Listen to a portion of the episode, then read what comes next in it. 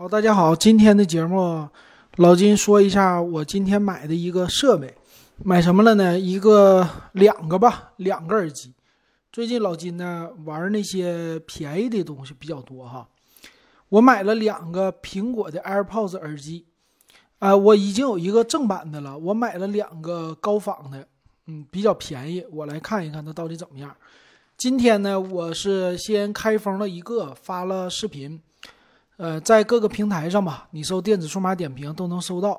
这个多少钱呢？八十九块钱包邮的一个 AirPods Pro，就是苹果家的最贵的那款的耳机啊。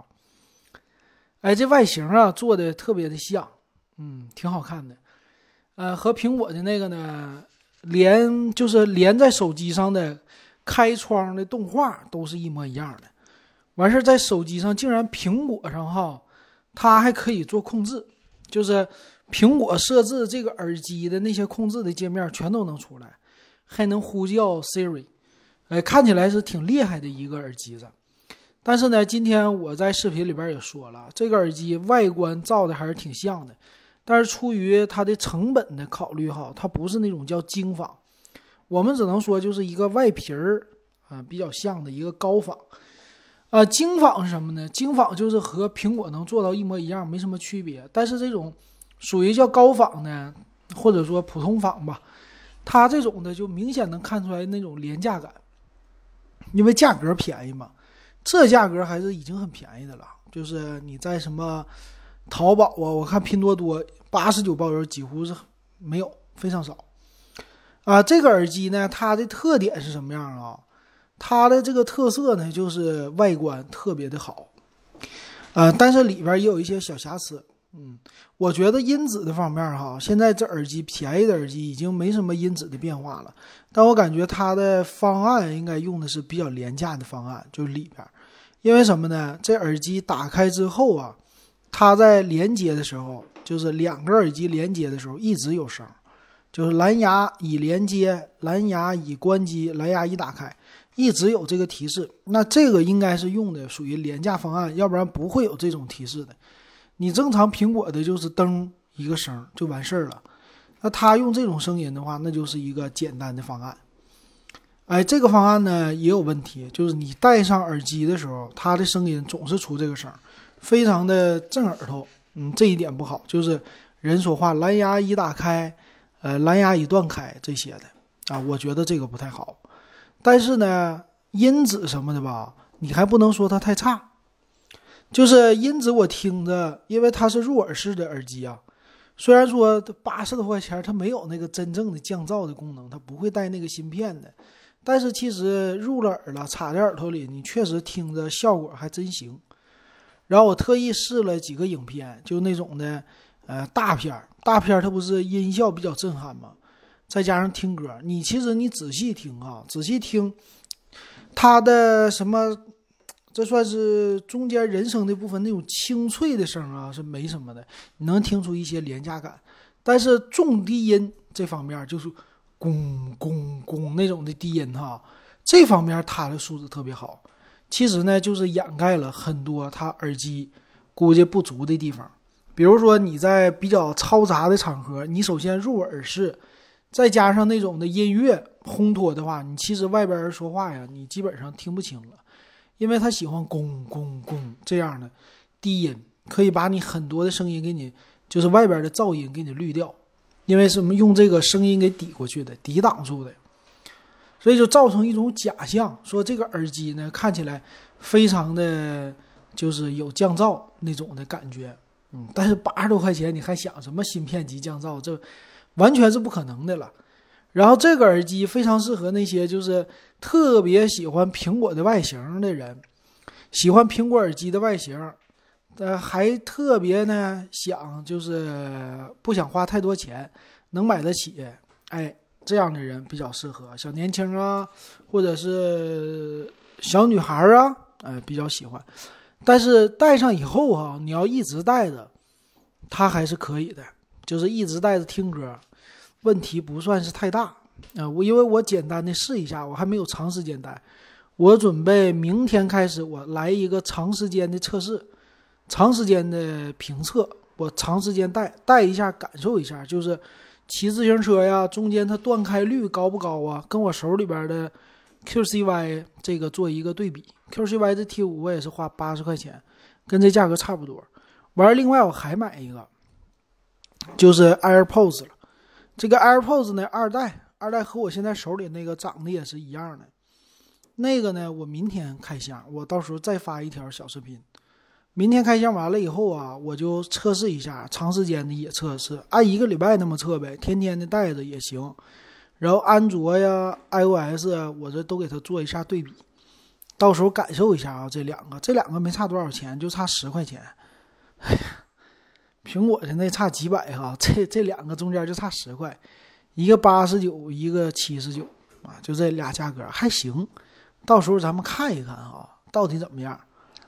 然后我也是，我顺便我就带带这个货来卖，因为我搁那个三好街，咱们沈阳找到的一家他的这个货，呃，我我到底看看，先尝测一下到底好不好，好了以后啊，大家再放心的来买哈。那不好的话，那就不用了，我就不跟他在家带了。所以我在做长测，但是我觉得这样的东西，哎，挺有意思的，便宜的这个东西挺好玩的，我觉得。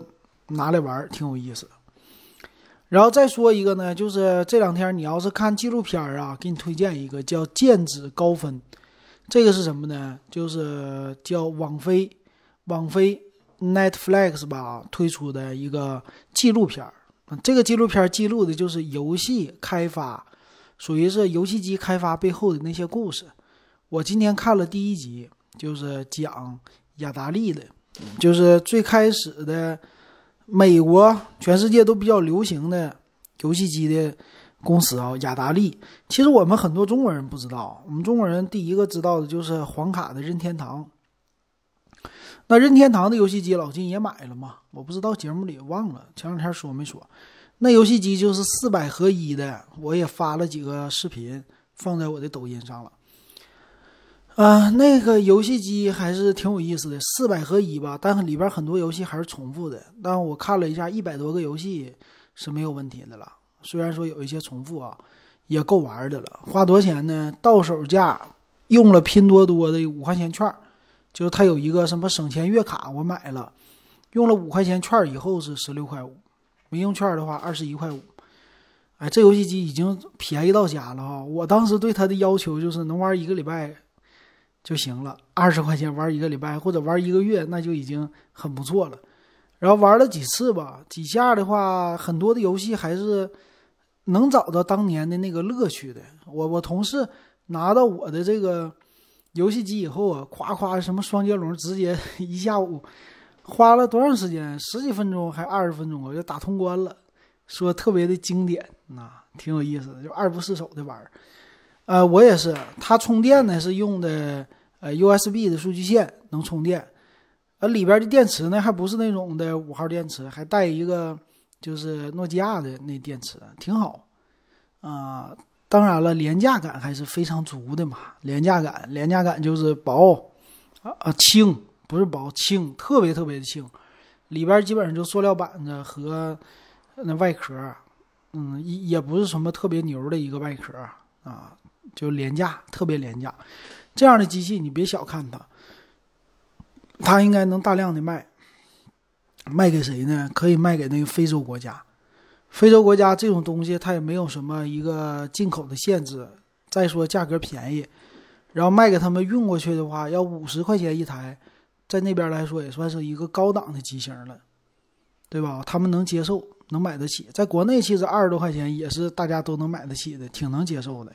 就觉得买一个玩具瞎玩呗，当然那里边的按键的手感，那你都不用说了，没没有什么手感，但它能玩儿就可以哈。我还玩五子棋，玩五子棋我还玩了好几把呢，就有那种的游戏的乐趣儿，还行啊。作为闲来无事儿，呃，你没事儿打开一下怀旧，还是挺有意思的，能怀不少的东西。当然，它也有贵的，什么内置手柄啊啥的，但我估计很多人不一定会买，就买这种的特价的，我看就行了。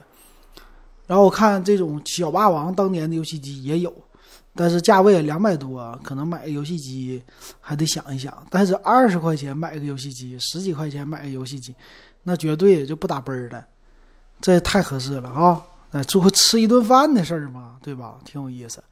所以老金最近逐渐的呢，我就转向实物的实物的玩法了。我还玩很多东西，比如我在那个淘宝上买苹果的数据线，呃，卖便宜的，一块八一条。我给它充电，我看看到底能用多长时间。就这种特别便宜的那数据线啥的，挺有意思。嗯，这种便宜的东西特别适合今年玩，因为今年疫情的关系啊，大家兜里边都不富裕。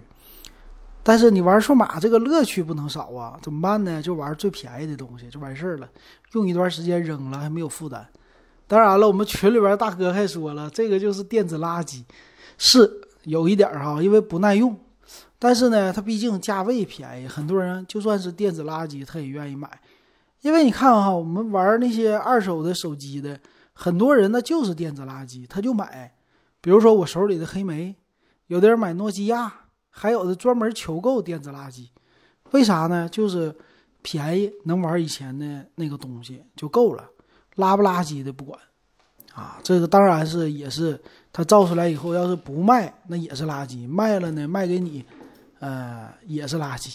但是管咋说，卖给你你还能玩一玩，对吧？得到一些的乐趣，所以这个还是有市场的，我觉得挺好的。那这个就是老金吧，今天的一些体会和感受哈，分享给大家。等我明天再体会另外一个，我也发视频，也体会告诉大家。然后大家呢，你要是第一时间想看这视频，可以加我的微信 w e b 幺五三，哎，进咱们的群里边，你可以看我发的这个信息哈。行，今天汇报跟大家说到这儿，感谢大家的收听。